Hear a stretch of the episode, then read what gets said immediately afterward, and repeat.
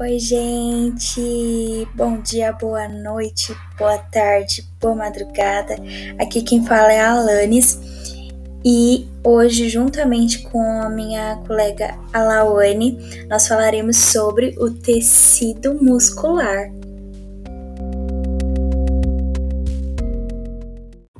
Bom, quando a gente lembra do tecido muscular, geralmente se refere a quando a gente acorda naquele dia seguinte à academia e a gente está com o corpo todo dolorido.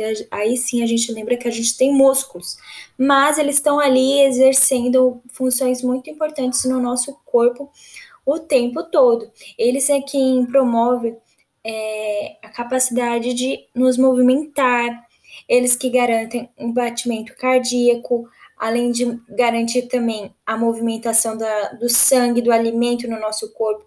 Eles vão nos ajudar a manter a postura corporal, aquela, aquele equilíbrio para a gente poder ficar em pé, sentado, deitado. É, eles também vão permitir que os órgãos, que alguns órgãos, eles possam aumentar o seu tamanho e retornar ao tamanho original na, na sua forma relaxada. Eles também vão produzir calor pela contração. Bom, quando a gente estuda o tecido muscular, alguns elementos vão receber uma denominação diferente. Por exemplo, a célula do tecido muscular vai se chamar fibra muscular. O retículo endoplasmático liso vai receber o nome retículo sarcoplasmático. A membrana plasmática se chamará sarcolema e o citoplasma sarcoplasma.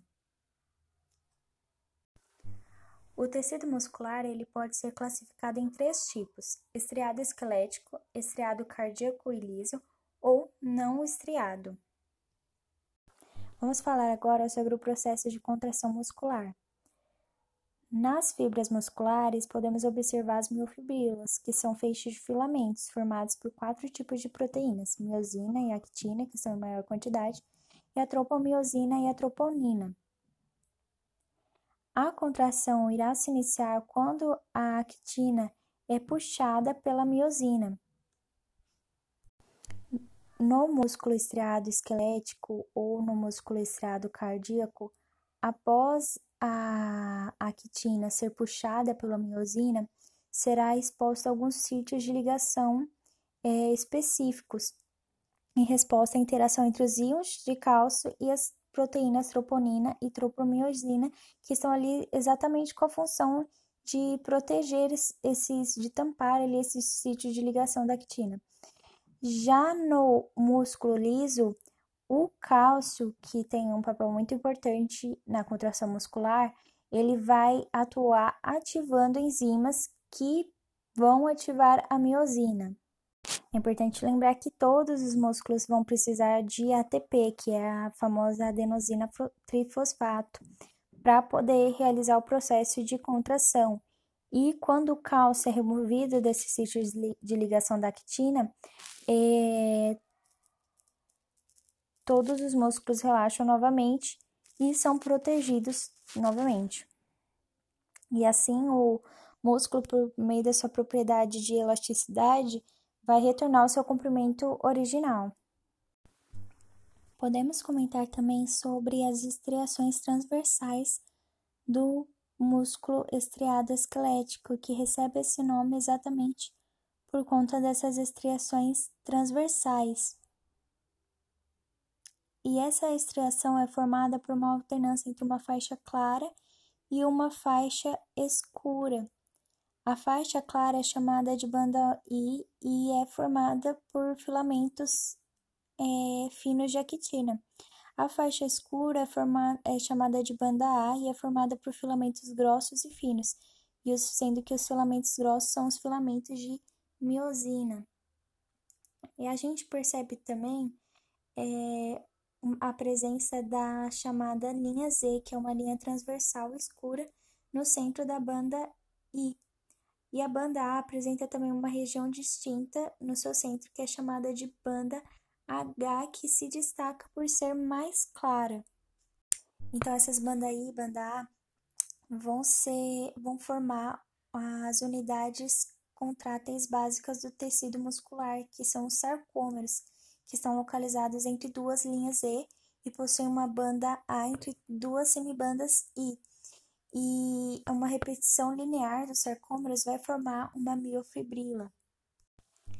Então, a contração muscular vai ocorrer por conta de uma série de processos que vão garantir o deslizamento dos, dos filamentos um sobre o outro, é, provocando o encurtamento do sarcômero. Agora falando da, sobre a regeneração dos músculos. É, se ocorre, né, se tem essa possibilidade de ocorrer a regeneração dos músculos e como eles conseguem fazer isso? Bom, a gente vai ter dois tipos de regeneração muscular por, do, por dois processos, a hiperplasia e a hipertrofia. Na hiper, o que, que ocorre na hiperplasia? É, ocorre uma proliferação celular com, com a mitose dos mi, miócitos, então a gente tem mais fibras é, crescendo, crescendo em quantidade. Já na hipertrofia, se tem um aumento do volume das células, um volume celular, tendo mais miofibrilas. Um grande exemplo disso é o levantamento de peso. É, a gente vai ter esse, é, um aumento do volume celular.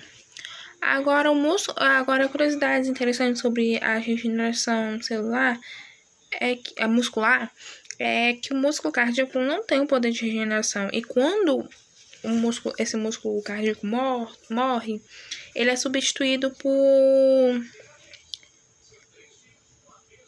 por tecido fibroso que não tem capacidade de concentração, de contração, que vai prejudicar esse músculo.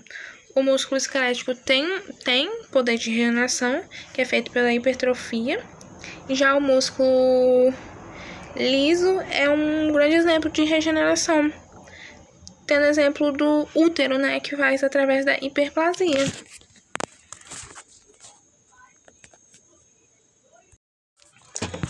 Bom, aqui é a Lawane e para dar continuação à nossa matéria de tecido muscular, eu vou discutir sobre os diferentes tipos de, de músculo, suas classificações, suas características e entre outras curiosidades. A gente basicamente tem três tipos de, de, de músculo, que a Lani já citou anteriormente, mas agora eu vou aprofundar mais é, vão ser ele o tecido, o músculo estriado cardíaco, o músculo estriado esquelético e o músculo liso. O músculo estriado esquelético será o mais abundante, é o mais abundante. Então a gente vai iniciar com ele.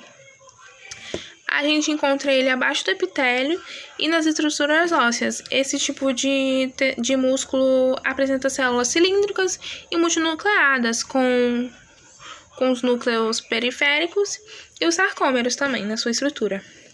Sua, e como vai ser sua contração?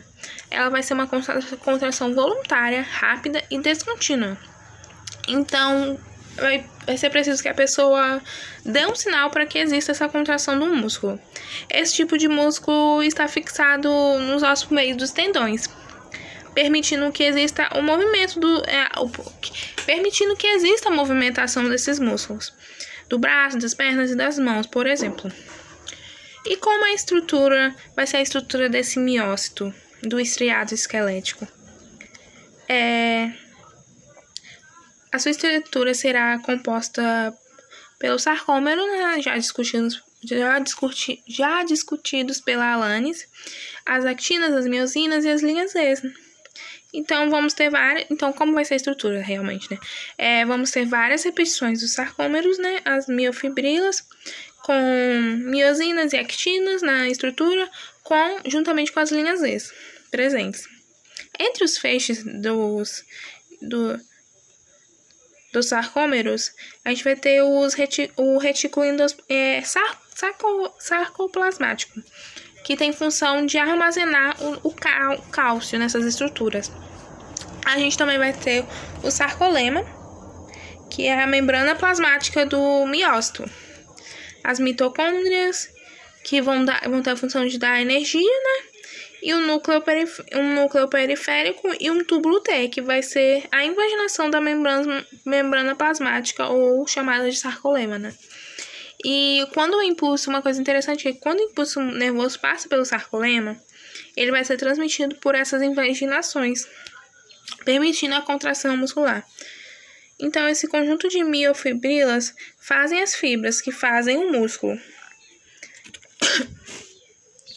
É, então, falando novamente de. Voltando lá no começo, falando novamente de tecido propriamente dito, e pericôndrio, periósteo, todos esses tipos de esses elementos, essas estruturas, a gente vai ter isso novamente aqui no nosso tecido muscular. No músculo, existe um conjunto de células musculares chamado de fascículos. Que esses fascículos vão ter o quê? Vão ter o é, epimício, que será o tecido conjuntivo mais externo que reveste o músculo.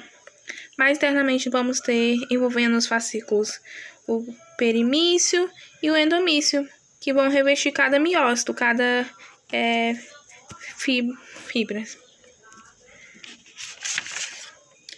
É, e quais são os tipos de fibras musculares é, esqueléticas?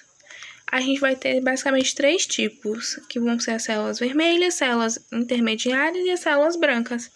As vermelhas vão ser ricas em mioglobinas, mitocôndrias, além de ter um metabolismo aeróbico, aeróbico, não podendo ter um, movimento muito rápido, né, sendo ligados à queima de lipídios para ocorrer, com a contração lenta e contínua, é, permanentemente, é, usando o oxigênio.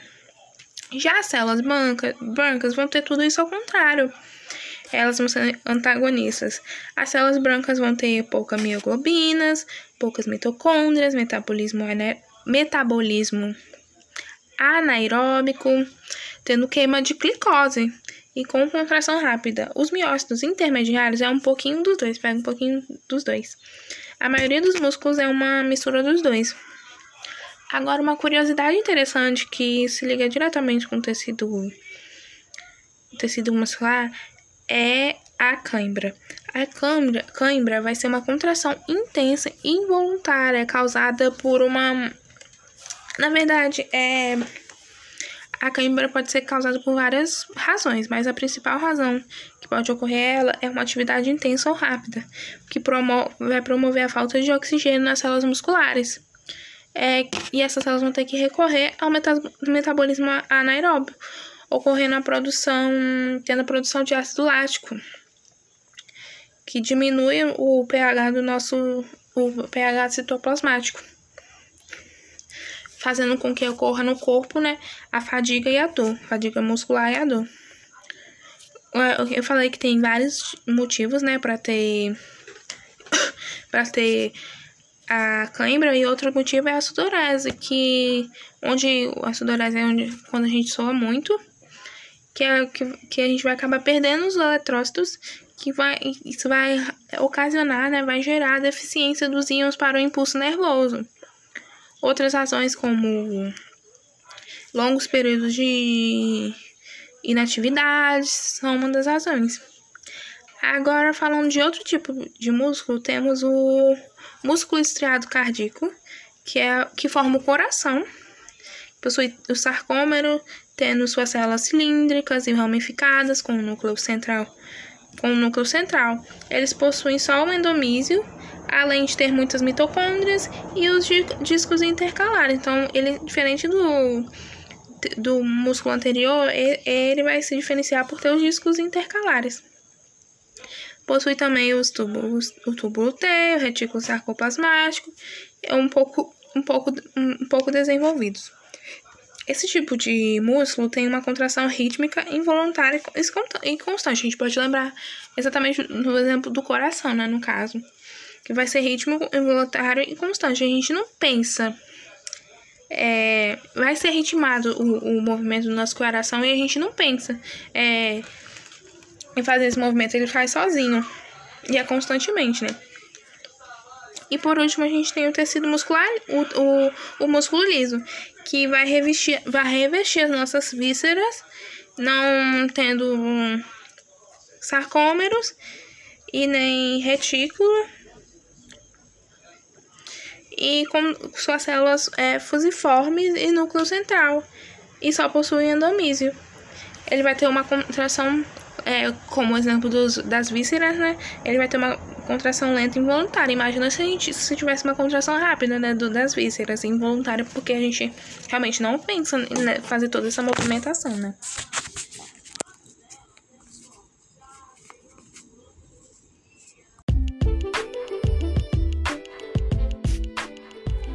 Bom, e nós encerramos por aqui o nosso podcast sobre tecido muscular e até a próxima, pessoal.